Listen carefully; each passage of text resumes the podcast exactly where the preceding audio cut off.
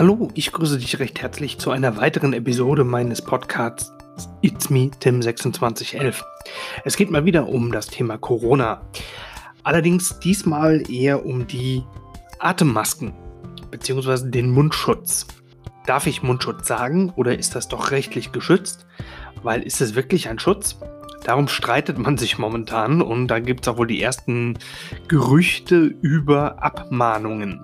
Bis jetzt ist aber kein Fall bekannt, dass es Abmahnungen gab. Erstmal, worum geht es denn dabei überhaupt?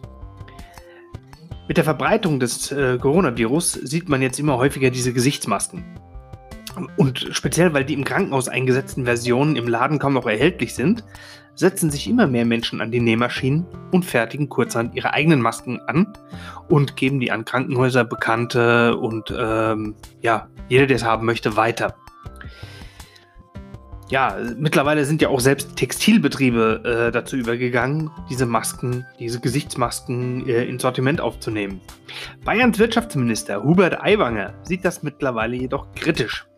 So dürften von Textilbetrieben oder Privatpersonen genähten Gesichtsmasken seiner Meinung nach nicht suggerieren, dass die gegen alles schützen. Oftmals werden sie auch als Mund-Nasenschutz oder als Mundschutz bezeichnet. Das Wort Schutz sei dabei aber kritisch und somit nicht erlaubt.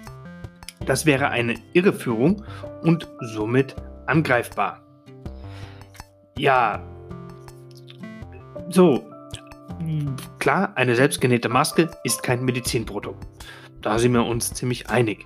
Ja, und gerade in, in, den letzten Tagen machte die Nachricht die Runde, dass Hersteller selbstgenähter Masken eine Abmahnung drohe.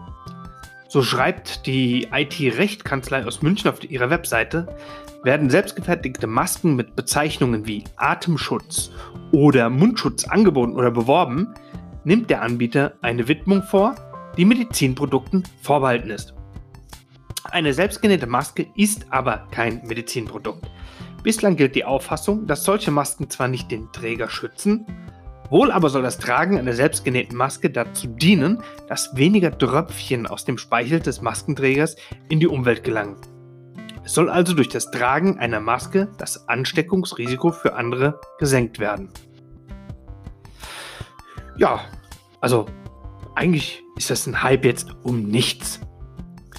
Ja, riskiert wer selbst Masken näht und diesen als Atemschutz oder Mundschutz verkauft oder verschenkt eine Abmahnung? Das sei ein Hype um rein gar nichts, heißt es auf der Internetseite Hoaxbuster. Betrieben wird die Seite vom Rechtsanwalt Stefan Dirks aus Hamburg. Er hat sich seit Jahren mit der Seite selbst zur Aufgabe gemacht, Falschmeldungen zu enttarnen, die im Netz die Runde machen und Menschen verunsichern.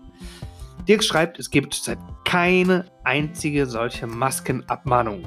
Auch die Rechtsanwaltskanzlei Rieck und Partner aus Lübeck schreibt auf ihrer Webseite, dass derzeit kein Fall einer Abmahnung bekannt sei. Es bestehe beim gewerblichen Vertrieb selbstgenähter Atemschutzmasken allerdings die Gefahr eines Verstoßes gegen das Medizinproduktgesetz. Daher rät die Kanzlei allen, die Masken selbst nähen und vertreiben, zur Bezeichnung Mund- und Nasenmaske, Mundbedeckung oder Behelfsmaske. Das private Anfertigung und Tragen einer Gesichtsmaske sei hingegen völlig unproblematisch. Also, wenn du vorhast, diese Masken zu nähen und zu verkaufen, achte darauf, dass du vielleicht eine Bezeichnung wählst, die unbedenklich ist. Bis jetzt gab es zwar noch keine Abmahnung, aber was nicht ist, kann ja noch sein. Ich hoffe, ihr bleibt gesund und näht trotzdem weiter fleißig die Mundmasken oder Gesichtsmasken. Bis dahin, ich wünsche euch was. Bleibt gesund, macht's gut.